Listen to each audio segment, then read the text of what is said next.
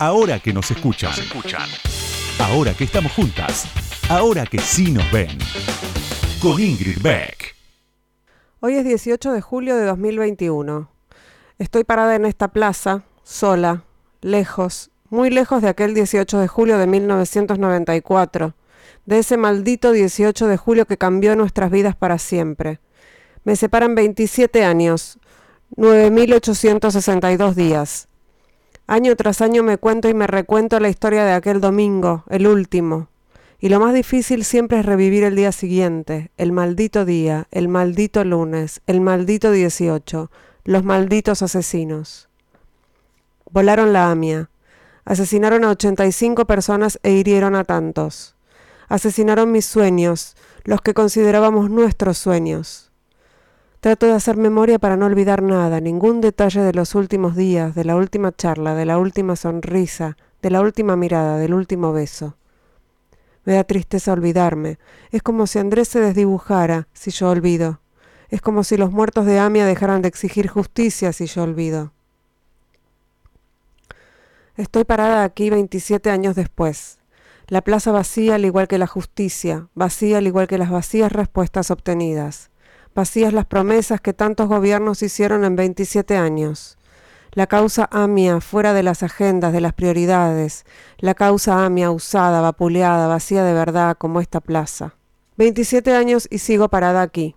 Memoria Activa sigue parada aquí, en la rebautizada Plaza de la Memoria, frente al Palacio de la Injusticia. En esta plaza tan querida y tan odiada. Esta plaza tan vacía de justicia, pero tan llena de lucha y de memoria. No fueron estas baldosas, ni los árboles, ni este monstruoso edificio que se erige a mis espaldas lo que me acompañó tantos años cada lunes por la mañana, tantos dieciocho. Fue la gente que llenaba con su presencia vacíos difíciles de soportar. Con memoria activa hicimos aquí lo que nadie hubiese hecho por nosotros. Le contamos a quien quiso escuchar que un lunes hace 27 años el odio asesino mató a nuestros familiares y amigos en la AMIA, y los intereses espurios de muchos poderosos nos privaron de verdad y de justicia. Gritamos lo que nadie hubiese gritado por nosotros, denunciamos lo que nadie hubiese denunciado por nosotros, acusamos a quienes nadie se atrevía a acusar y gritamos con nombre y apellido todo lo que la impunidad y el poder querían ocultar, antes y ahora. Y expusimos a la dirigencia comunitaria judía por su obsecuencia y complicidad para enterrar la justicia y dijimos y volvemos a decir, somos judíos y ellos no nos representan. La Plaza Lavalle tendrá para siempre algo de nosotros y nosotros tendremos para siempre algo de ella. Por eso hoy volvimos a elegir en pandemia con el dolor de la injusticia y con el convencimiento de que si no va a haber cambios de fondo en lo referente a la justicia, si se sigue permitiendo que los jueces y fiscales respondan a intereses políticos, si siguen existiendo cargos ad eternum, triste futuro nos espera porque ya conocemos el triste pasado y el triste presente. Nos falta mucho trabajo aún para que este país cambie. Desde Memoria Activa seguiremos intentando aportar, aunque más no sea un granito de arena. Ojalá pueda llevar por siempre dentro mío la fuerza de vida, de esperanza y de lucha que ha tenido esta plaza cada lunes a la mañana, cada 18 de julio, 27 años llenos de memoria activa. Justicia, justicia perseguiremos. Son fragmentos del discurso de Diana Wasner, familiar de una víctima del atentado a la AMIA, palabras pronunciadas el 18 de julio a la mañana en la Plaza Lavalle. Ahora que nos escuchan, una marea verde de sonido. Con Ingrid Beck.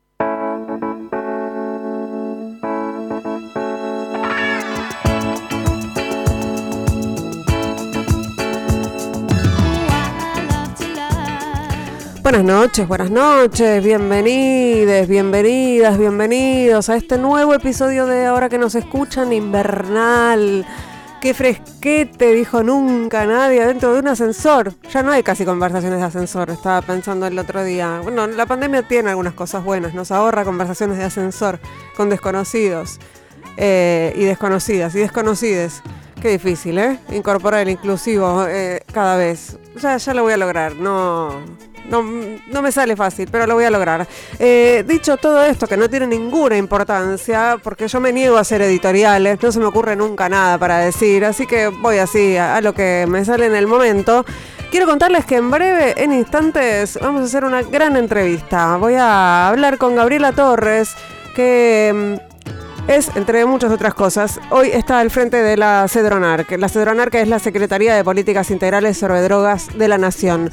¿Cuánto que hay para hablar sobre consumos problemáticos, sobre la perspectiva de género eh, en el en, el consumo de, sustancias y de drogas. Bueno, no sé, tengo un montón de cosas para preguntarle. Y, lo voy a hacer, obviamente, enseguida. Ya. Ahora que nos escuchan, ahora que vos me escuchás, te cuento algo más sobre la invitada de hoy. Ahí va.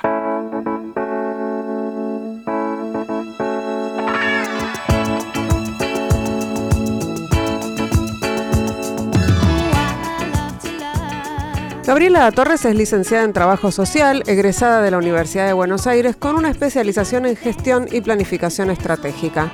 Entre 2010 y 2012 fue subsecretaria de Adicciones en la provincia de Buenos Aires y luego se desempeñó como coordinadora del Programa Nacional de Educación y Prevención en Adicciones en el Ministerio de Educación de la Nación hasta 2015. Estuvo a cargo del diseño y coordinación del programa Vale Ciudad del Gobierno de la Ciudad de Buenos Aires, fue coordinadora de la red de casas en la Mesa de Organizaciones Sociales y Eclesiales para el programa de Escuela de Casas de Atención y Acompañamiento Comunitario. En enero de 2020 fue designada al frente de la Secretaría de Políticas Integrales sobre Drogas de la Nación, la CEDRONAR, que es el órgano rector a nivel nacional encargado del diseño, coordinación e implementación de las políticas públicas orientadas a la reducción de la demanda en materia de drogas a través de un abordaje integral y desde un enfoque de respeto de los derechos humanos. Muy bienvenida, Gabriela Torres, ahora que nos escuchan. ¿Cómo estás? Hola, pues, buenas noches. ¿Cómo te va? Muchas gracias. Eh, Gabriela, ¿cómo, ¿cómo te empezaste a interesar en, en, el trabajo con, no sé, con adicciones? ¿O, o por dónde se arranca? Bueno, yo empecé a trabajar siempre cuestiones vinculadas con la pobreza y después trabajé en programas que tenían que ver con jóvenes, ¿no? Cuando armamos el envión y con la gente de Avellaneda y después este, colaboré en la provincia con eso antes de ser subsecretaria y había algo que, que, salía ahí muy muy fuerte que era como la, soledad de los jóvenes con el consumo, ¿no? Así que bueno, ese fue como, como que se me apareció el problema, ¿no? Y a partir de ahí empecé, bueno, a formarme, a trabajar en el tema y siempre con, con mucho vínculo con lo que pasaba en, los territorios, ¿no? Porque ahí hay como una complejidad enorme, no, no de los jóvenes, por supuesto, solamente el tema del consumo, después uno va entendiendo que es más grande, que no es solo de jóvenes, que no es solo de jóvenes pobres, eh, pero sí que es un padecimiento y que siempre ese padecimiento este, tiene que ver con el trayecto de vida de alguien, ¿no? Así que, bueno, así empecé. ¿Y, y, y, después te fuiste haciendo especialista? Sí, después fui como sumando un montón de otras cosas que yo tenía, porque nunca el problema de consumo se lee solo tampoco, ¿no? Claro. Me parece que no sé, que lo que me lo que me fue pasando a mí es este conocer de no sé, de planificación de políticas públicas, de cómo eso que le pasa a alguien y que hay que tanto cuidar esa esa lógica de acompañamiento que es única, ¿no? Que no hay programas, no hay programas enlatados, no hay recetas mágicas, pero me parece que, que poder haber juntado como la intervención social, la complejidad, la interdisciplina, ¿no? Este, que le fuimos encontrando. También siempre trabajé con muchos equipos que fuimos como encontrando. Cuando nosotros trabajábamos en el Ministerio de Educación, este, la gestión del ministro Silioni, ahí este, fuimos teníamos que encontrar cuál era el tono, digamos, porque no había que, hablarle a los jóvenes eh, de, la escuela ni de abstencionismo ni de reducción de daño, ¿no? Y ahí fuimos, bueno, investigando mucho para y, empezamos a hablar de cuidado, ¿no? De cuidado entre pares, este, dándonos cuenta que que tampoco los jóvenes por la edad y tal eh, eh, tienen una lógica muy vulnerable, entonces tampoco era de libre elección si se puede consumir o no, tampoco era decirle frases atemorizantes en relación a que la droga mata, ¿no? Sí. Hubo como mucho trabajo, hicimos mucho trabajo ahí de, investigación también y bueno, me parece que eso, que fue fui juntando un montón de, de, trayectorias y con un montón de otros, de otras trayectorias, que es lo que tenemos hoy en Cedronar, y que nos hace un equipo como que nos vamos complementando, ¿no? Eh, eh, Gabriela, justamente sobre Cedronar tengo para escuchar un audio en donde vos explicás, eh, le explicaste en Futurock qué es específicamente hoy Cedronar, que no es lo mismo que era hace unos años ni con otras gestiones, así que te escuchamos. Cedronar es un organismo que se conformó hace como 30 años en el marco del consenso de Washington de la guerra de lucha contra las drogas. Era un lugar que se encargaba de las personas y también de la persecución al narcotráfico, con una concepción bastante confusa en relación a si el consumo era un delito y pensado también como un tema de voluntad individual, trabajar sobre la voluntad de las personas para que le digan no a las drogas todo fue cambiando mucho. Recién hasta el año pasado salió todo de Cedronar, o sea, hasta los precursores químicos, todo lo que sea narcotráfico tiene que ver con el Ministerio de Seguridad. Y Cedronar es una secretaría que se llama de Políticas Integrales sobre Drogas, cambió su nombre, y se encarga de investigación, prevención, atención y acompañamiento a personas bueno, es, es la inclusión de la perspectiva de derechos humanos, aparte, ¿no? En el tratamiento de, de estos temas. Porque, porque además, este, algo muy importante es eh, aclarar que los problemas de consumo de sustancias son problemas de personas, no de sustancias, que se vinculan problemáticamente con las sustancias. Entonces todas las políticas que hay que hacer tienen que ser centradas en las personas. ¿no? Cuando, cuando nosotros llegamos al ministerio, eh, es, es, un buen ejemplo, hay un montón de cedrar, pero por ejemplo en educación existían un montón de protocolos de qué había que hacer con las drogas. Entonces explicaba, eh, no sé, eh, métela en un sobre, lacre el sobre, haga una planilla, este, abróchela la planilla, pásela al supervisor. Mm. Pero no había nada que decía cómo, qué había que hacer con los pibes meterlos en un sobre, lacrarlo, todo, eso lo mismo. Algo así, entonces este, había como, en general, ¿no? Es un tema que todos tenemos que desarmar un montón en relación como al prejuicio y también como si fuera que el tema tiene cierta oscuridad, ¿no? Entonces el que el que consume mucho también teme que lo que lo vinculen con, con el delito, el que tiene un familiar, un amigo que consume eh, o por ahí una, una familia piensa que es un fracaso personal, ¿no? Este, si sos de clase alta consumís encerrado y mejor no se cuenta. Hay como mucha este, oscuridad en el tema, que es lo que nosotros desde que llegamos el primer día estamos tratando como de, echarle luz, ¿no? Porque esto hay que hablar. La, idea de que sea una fantasía que es un delito no es una fantasía porque en muchos casos es un delito. Sí, bueno, sí, no es una no, es una fantasía pero sí que cualquiera que consuma está está eh, delinquiendo ah, no sí. Eh, eh, en ese sentido lo, digo. Sí bueno hay que trabajar mucho también para para instalar que, que alguien que consume mm. no que trafica drogas alguien que consume este que, que vaya preso no es un tratamiento no entonces, este, me parece que, este tema tiene que ver con muchos otros, que, que, la verdad que yo creo que las, las sociedades van evolucionando en relación a, mirar a la persona y mirar las diferencias, ¿no? Irnos aceptando de otra manera, pero es un tema que antes se pensaba como que había que esconder, entonces este, los, los tratamientos solo tenían que ver con internación y casi cuanto más lejos de tu casa mejor y en tiempos interminables, ¿no? Nosotros me acuerdo cuando llegamos a la provincia de Buenos Aires que encontramos un pibe que hacía cinco años que estaba internado en Open Door y que nunca nadie había trabajado como, como su externación, ¿no? O sea, estaba condenado a seguir ahí hasta que, hasta que cuándo, claro, qué.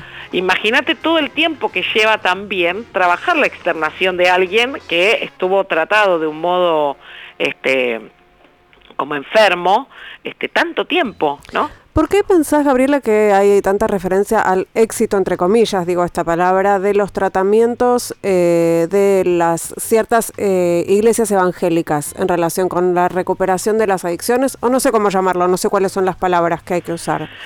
Sí, bueno, nosotros hablamos de acompañamiento, este, está bien pensar que que, el objetivo de, un proceso de, acompañamiento siempre tiene que ver a que uno tenga una vida más saludable y que esa relación problemática que vos tenés con la sustancia, que, que, en principio es para tapar otra cosa, porque es un síntoma, ¿no? El consumo. Entonces lo que hay que hacer es, es desarmar el síntoma y, y eh, psicológicamente se dice como el cambio de posición subjetiva, ¿no? Pero eso significa que esa sustancia que está puesta como un sujeto, donde yo paso a ser un objeto casi sin posibilidades de hacer nada, eh, desarmarlo con, profesionales, con escucha, con un montón de cosas, y también ir armando otras posibilidades de la vida, ¿no? desplegar el lazo social, entusiasmarse con algo, cuidar el cuerpo, todo eso va haciendo que vos naturalmente esa sustancia pierda la centralidad en tu vida. De lo que se trata es de tener una vida más saludable y, en, y, en, compañía de los demás. Entonces algo de estar limpio, ¿no? Son como términos como, como antiguos también, ¿no? este o la recaída, ¿no? Porque la verdad que, como un proceso de acompañamiento, si, si alguien, este, no sé, tiene muchos años un, problema de consumo, lleva mucho tiempo desarmar y armar la vida de alguien de nuevo. Entonces, los procesos siempre tienen intermitencia, ¿no? Porque la vida es difícil para todos y todas. Entonces, este, hay como algunos términos que están como, como, como muy instalados. Lo, lo, de, lo de algunos lugares así como de como de, lógica de tratar el tema como si fuera un problema de voluntad individual, ¿no? Entonces parece ser que, que, si a vos te hablan, te hablan, te, te normatizan la vida, un mm. montón de tiempo internado, vos vas a dejar de consumir. El problema es que cuando uno sale la vida sigue siendo compleja, el mundo no cambia, no hay una sociedad que está con los brazos abiertos esperándote, no hay adultos, no hay, ¿no?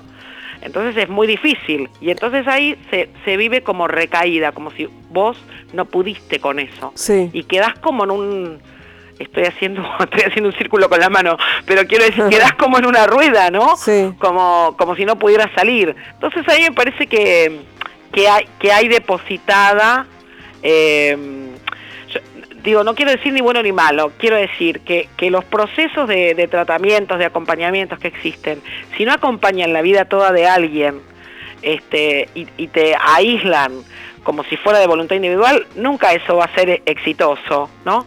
Porque la vida va a ser difícil y posiblemente tengas que tapar esa relación con la sustancia con otra cosa. Bueno, pero ahí, ahí hay una salida que se ofrece que tiene que ver con la fe. Sí, bueno, en, general el, el, acompañamiento, digamos, como de la dimensión espiritual, no es que es malo, está muy bien. Ahora, si eso no es acompañado por un profesional, por, por un psicólogo, por desarmar, por acompañar el cuerpo, que alguien trabaje como con, con tu contexto.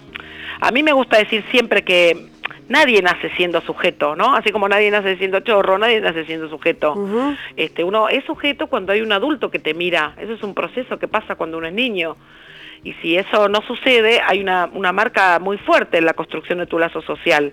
Y eso no se repara eh, solamente con vida espiritual, ¿no? Mm. Eso, es como es bien complejo eh, reconstruir eh, un proceso de acompañamiento, ¿no? Estamos charlando con Gabriela Torres, que está a cargo de la Cedronar. Vamos a ir a escuchar a Julieta Rada, vamos a escuchar malísimo por Julieta Rada y enseguida seguimos charlando. No se vayan, ya, ya volvemos.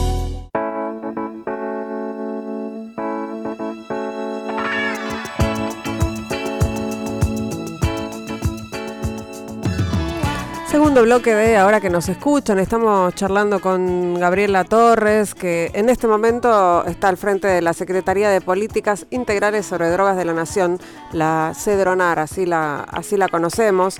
Eh, Gabriela, te invito a escuchar un audio también tuyo en Radio 10 hace muy poquito tiempo, en donde hablabas del consumo durante la pandemia, porque me parece que es un tema insoslayable.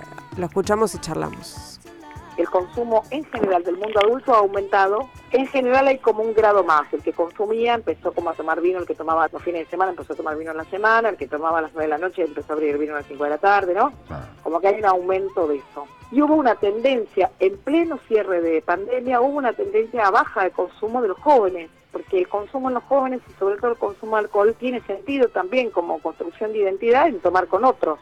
Al no estar los otros, los jóvenes no encontraban sentido. Alguien de, de, 20 años no salía de la casa para tomar tres cervezas solo. Entonces hubo una tendencia a la baja. Y después la diferenciación del mundo adulto en relación al consumo también en relación a tener o no algo ordenador en la vida. O sea, quien estaba sosteniendo un trabajo virtual, quien tenía una tarea específica o al cuidado de otra persona y quien no tenía como un ordenador de la vida.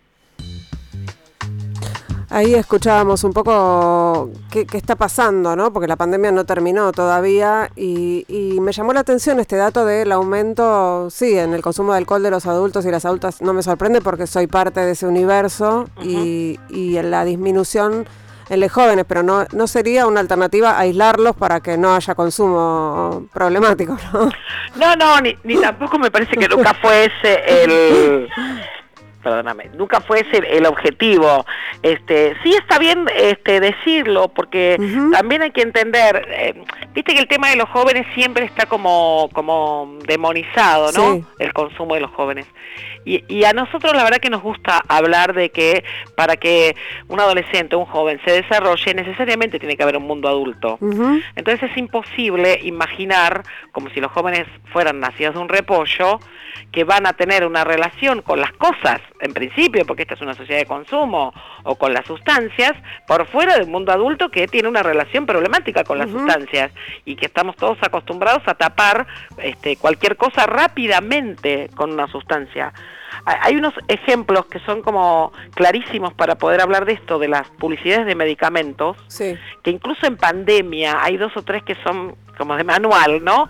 Que dicen, este, si te cansaste del Zoom, si tus hijos no tienen clase, para cualquier tema, Sí. este, toma tal cosa. sí. Y, y hay otra última que dice, en 3, 2, 1 se va el dolor.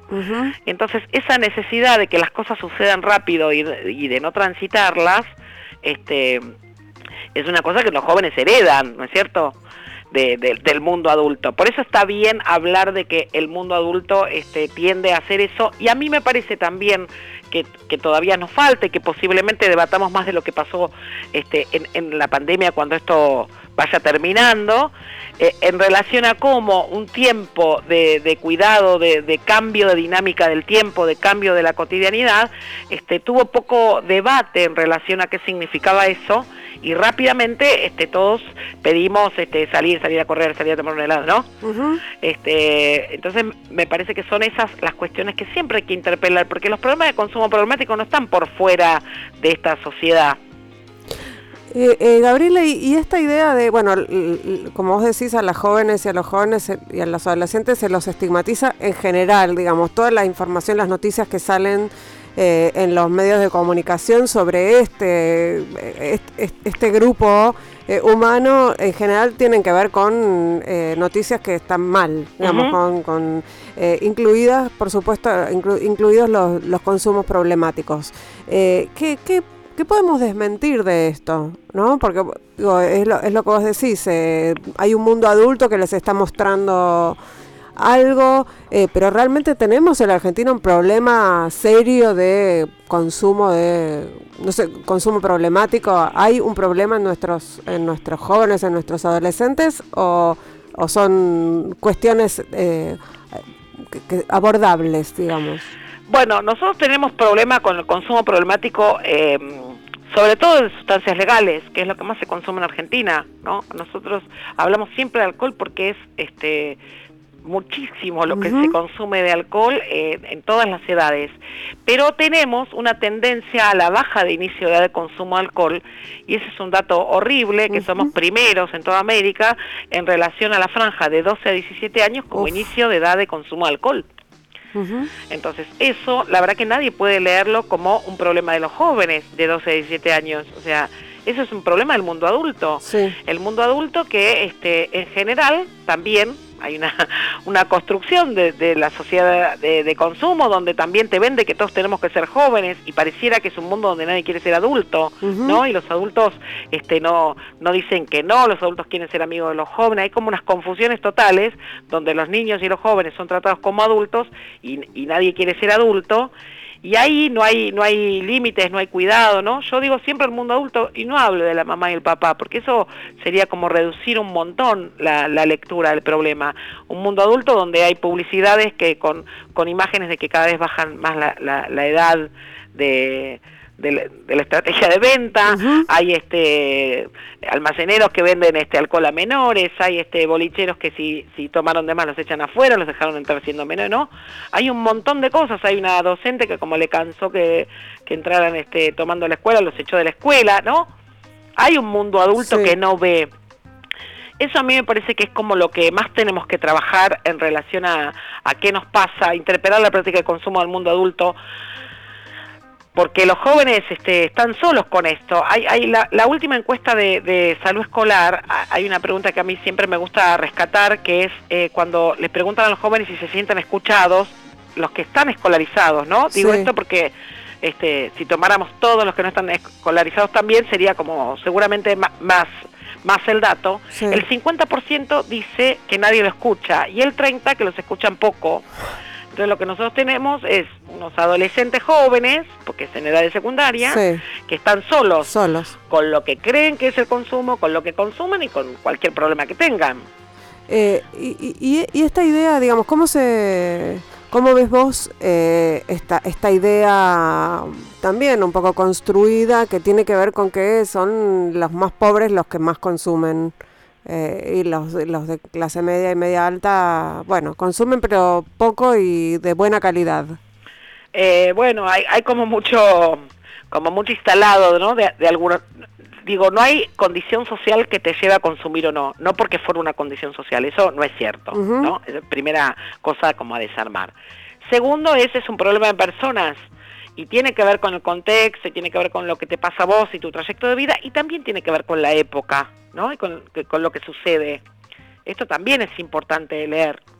Este, a mí me, parece que lo que pasa con, con, la población más vulnerable es que siempre está estigmatizada y que la sociedad en general ha encontrado un modo de, culpar de, de todo. Ahora bien, cuando el Estado no está presente y, los jóvenes, además de estar solos, están sin proyecto y sin cobertura, ¿no? Y, un montón de cosas, los jóvenes, los adultos, ¿no? Como la falta de, de proyecto. Y en el medio se mete este, el, el, crimen organizado, ¿no? La, venta de sustancias, eh, casi como un modo aglutinador, como el único que existe aglutinador de, la, de, de, los pibes, eso es un problema.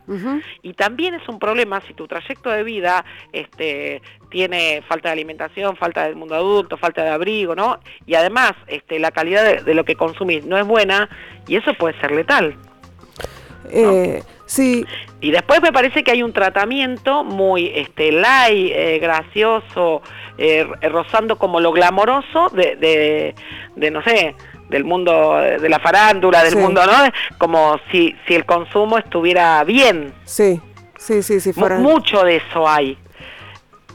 sí, sí, como una, sí, una glamorización del, del consumo de alcohol seguro y, y de algunas drogas específicas también, ¿no? Sí, yo digo no por dar nombres, pero digo hace unos años eh, una, una, actriz muy famosa eh, salió a decir que consumía este eh, Paco y, contó una historia muy conmovedora que de, de, dónde se iba a habilitarse la clínica Fleming y eso salió en una tapa de la revista Gente y no fue maltratado.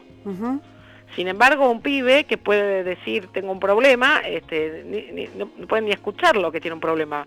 Lo primero es el narcodelincuente, narco, no sé qué, narco, no sé, ¿no? Sí, sí, es este, peligroso, es peligroso. En, sí mismo casi, ¿no? Entonces me parece que eso, que hay como mucho de la, de la sociedad de, de, de no sincerarnos con estos temas. Después este, eh, como si yo te dijera, en privado es una preocupación de todos y todas el tema del consumo, de todos los sectores, de qué, qué hacemos con el consumo de alcohol de los pibes, la preocupación de que manejen, eso es un problema de todos. Pero después en el tratamiento del tema hay cierto, este, eh, como, como estrategia de, culpar solo a algunos, algo así. Bueno, pasa en, general en, muchos temas. en muchos otros temas, ¿no? Esto el enemigo eh, el enemigo está ahí, ¿no? Eh, y, después algo para agregar, que es como un otro temón, que es, además de esto, si sos mujer, es todo peor. ¿No? Sí, no nos adelantemos porque pensaba hablar de eso ah, en breve. Así que si te parece, vamos a escuchar otro tema, vamos a escuchar a, Madonna, Don't Tell Me, y volvemos y hablamos del consumo, en particular en las mujeres, porque me interesa mucho que hablemos de la perspectiva de género en este tema. Eh, ahora que lo estamos viendo, ahora que sí nos ven, ¿no? Ahora que sí nos ven. ya volvemos, estamos hablando con Gabriela Torres, ya volvemos. Ahora que nos escuchan. Entrevistas a las mujeres que mueven el mundo. Con, Ingrid Beck.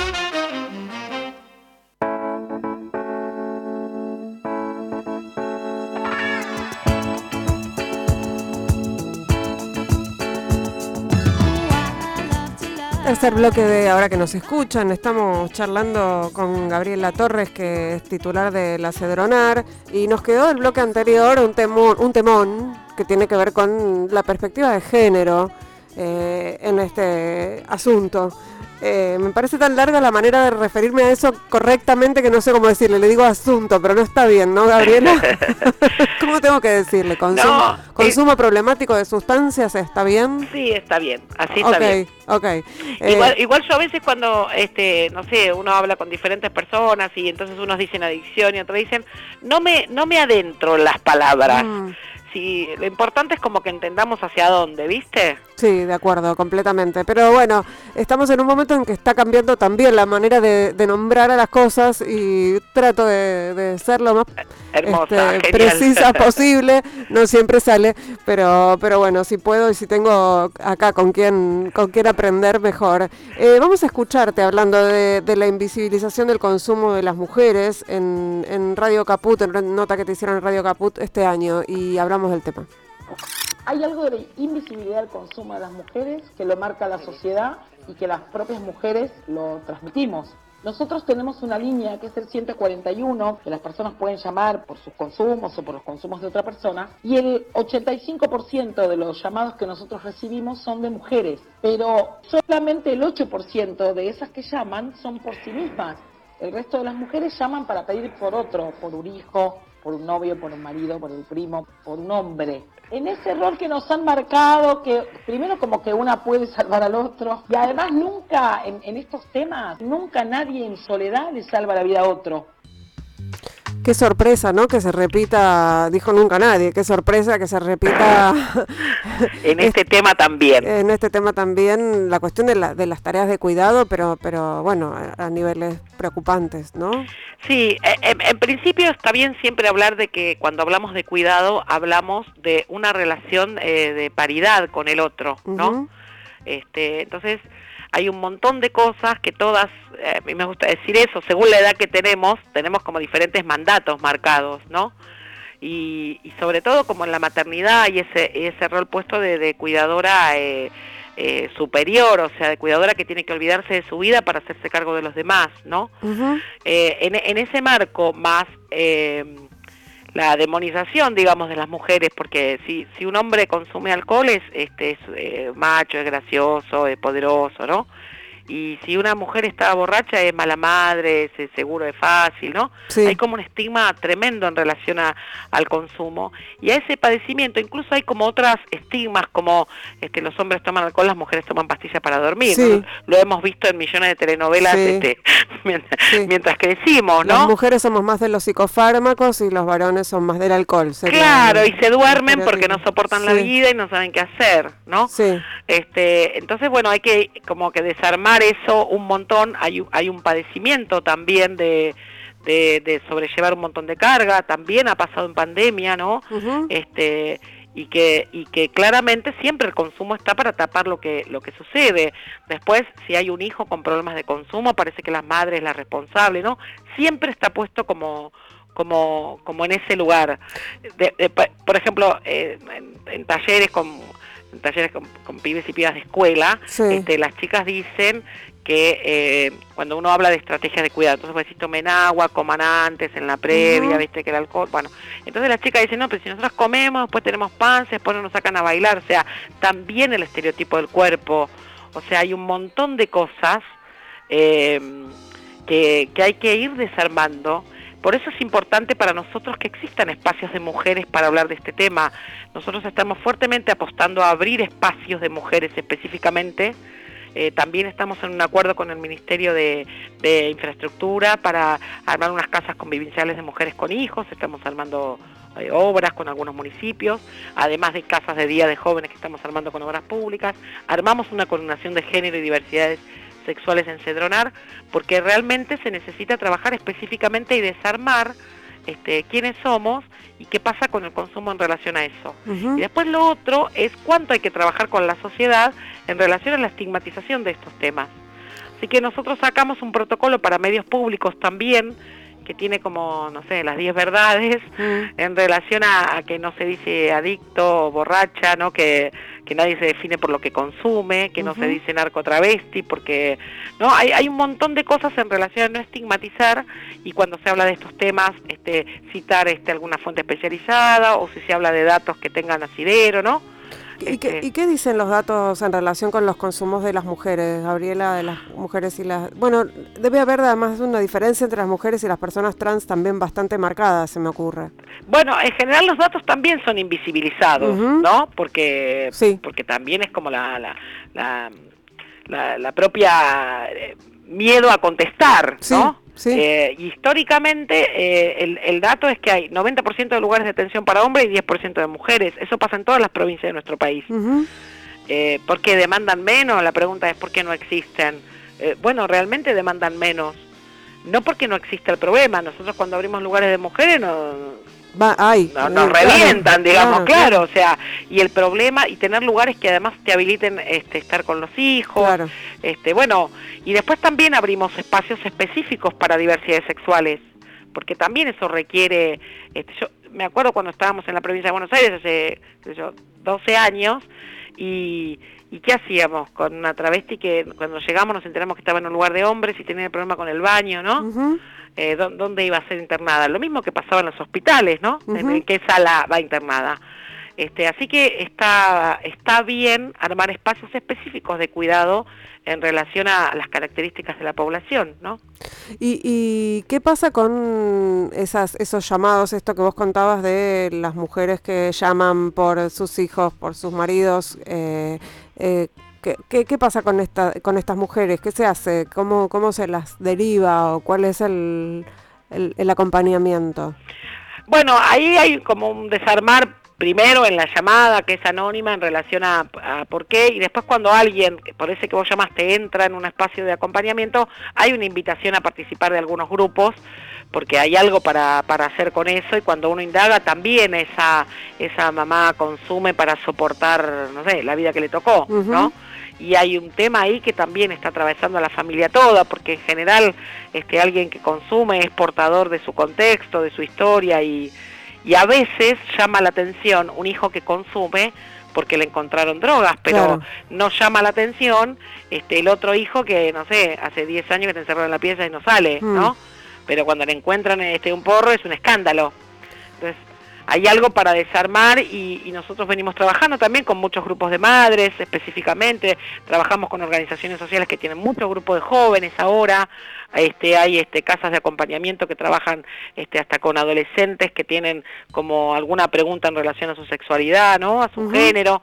Digo, hay como que ir acompañando eso para que el padecer eh, no llegue a ser... Eh, algo que necesite vincularte con una sustancia para tapar todo. Bueno, pensaba también en estas, en estos, eh, estos eh, grupos que, vamos, estas conversaciones con, adolescentes que, mencionabas y en estas situaciones que, se dan una repetición y que tienen que ver con situaciones de, violencia sexual o de relaciones sin consentimiento eh, con las, las pibas que tomaron alcohol. La diferencia entre ahí, las pibas y los pibes que consumen alcohol, cuál es la reacción de cada uno y cómo eso viene casi dado, ¿no? Eh, eh, eh estereotipadamente.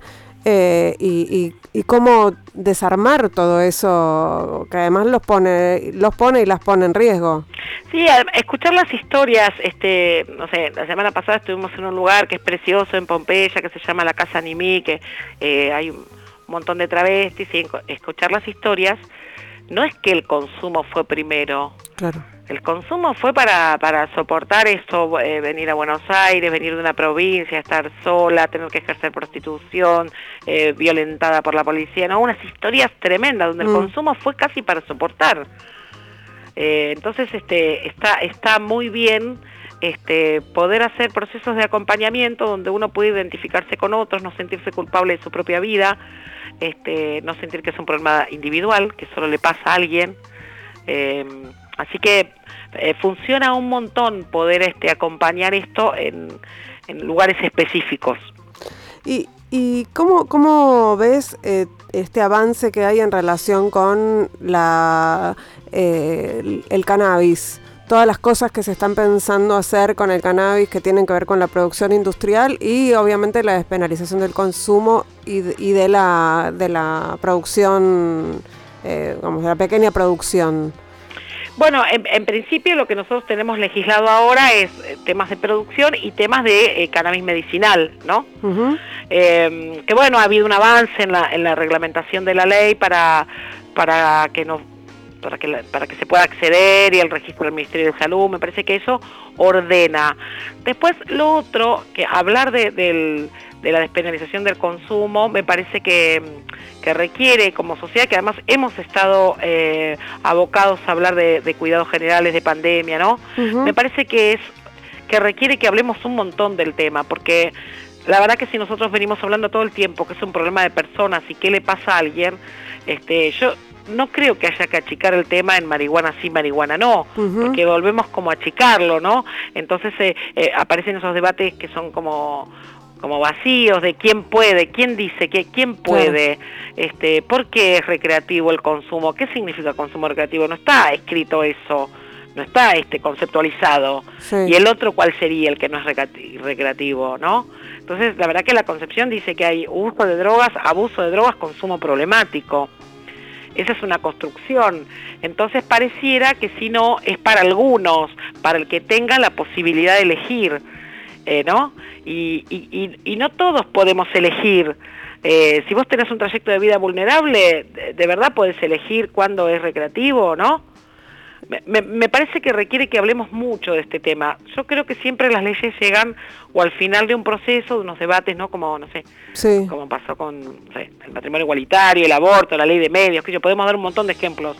O son punta de lanza y después hay que este, trabajar mucho con, la sociedad.